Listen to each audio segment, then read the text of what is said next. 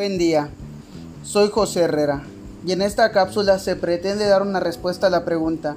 ¿qué es lo que debe hacer la universidad o la normal para acercarse al mercado laboral educativo? Como punto de partida debemos entender que la sociedad universitaria es una institución compleja que a partir de la relación que establece con la sociedad a la que pertenece y de la cual depende en la actualidad. Debemos considerar la evaluación constante de la calidad global de la enseñanza superior, el cual es un desafío para todas las universidades. Como todo proceso de evaluación, la exploración en búsqueda de mejora en la calidad pretende medir el logro de las metas preestablecidas, lo que implica precisar cuáles son las funciones más relevantes de la universidad en relación con una interpretación adecuada en las necesidades de la sociedad. Una de esas múltiples funciones que se derivan de la relación universidad-sociedad consisten en capacitar a sus alumnos para el desempeño en determinadas profesiones, formar para la competencia, para verificar la consecución de este importante objetivo, es preciso conocer el grado de inserción profesional de los egresados, así como valorar si la formación recibida fue útil y suficiente para desempeñar un trabajo adecuado a su titulación. De esta forma, el análisis de inserción profesional de los graduados de la universidad se convierte en un indicador de calidad de la misma. No puede ser eluido en este espacio de convergencia de la educación superior en el que nos encontramos inmersos. Los cambios en la estructura universitaria que se están abordando hacen que este tipo de reflexiones sean imprescindibles y guíen la innovación educativa universitaria. En conclusión, también es un hecho que la calidad de un sistema universitario no puede considerarse desde un enfoque global, sin contemplar la adecuación del producto que sale de sus aulas a las demandas sociales y productivas del mercado de trabajo donde se insertan dichos productos. Es aquí donde se nos representa esta disyuntiva de qué tan consciente es la enseñanza enfocada a la importancia del mercado laboral educativo, pues por un lado tenemos el enseñar para generar personas de calidad o el enseñar para generar personas de cantidad. Gracias por la atención brindada, espero y este punto de vista sirva como reforzamiento.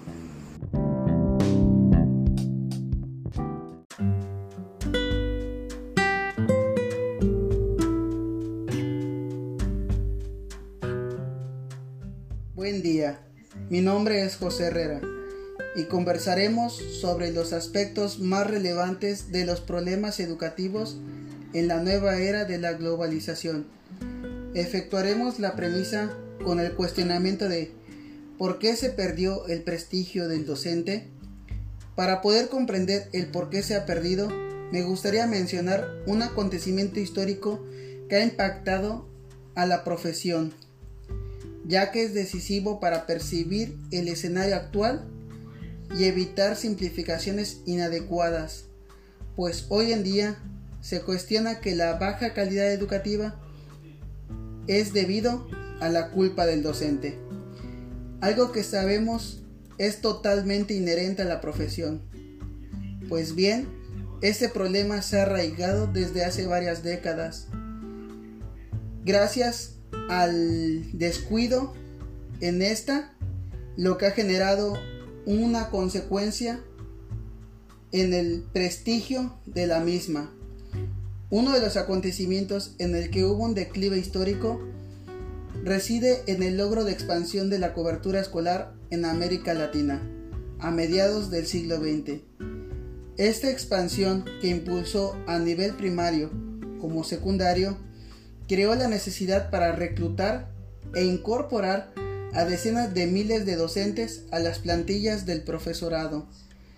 Debido a este crecimiento exponencial sucedió demasiado rápido, originó que el reclutamiento del docente se realizara a costa de la calidad educativa en su formación inicial, por el cual el gobierno hizo un gran esfuerzo por facilitar la obtención de títulos utilizando diferentes medios como fueron los cursos por correspondencia o concursos muy cortos de formación profesional,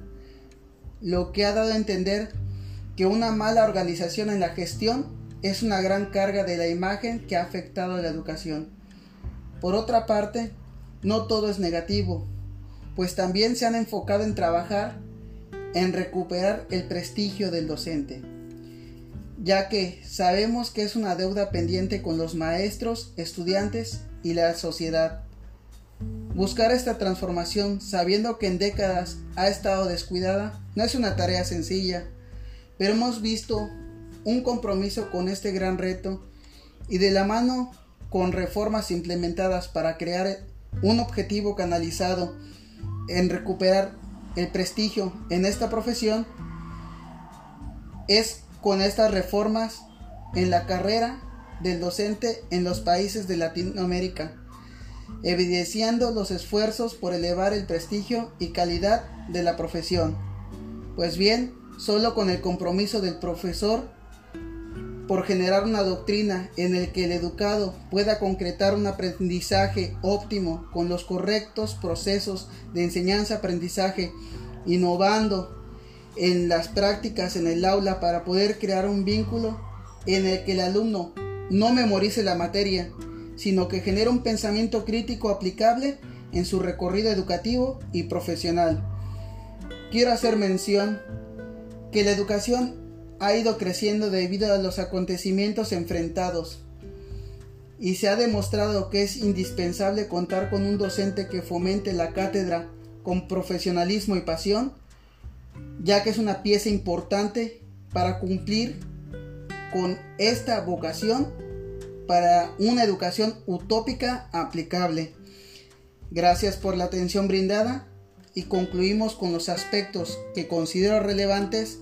en los problemas educativos en la nueva era de la globalización.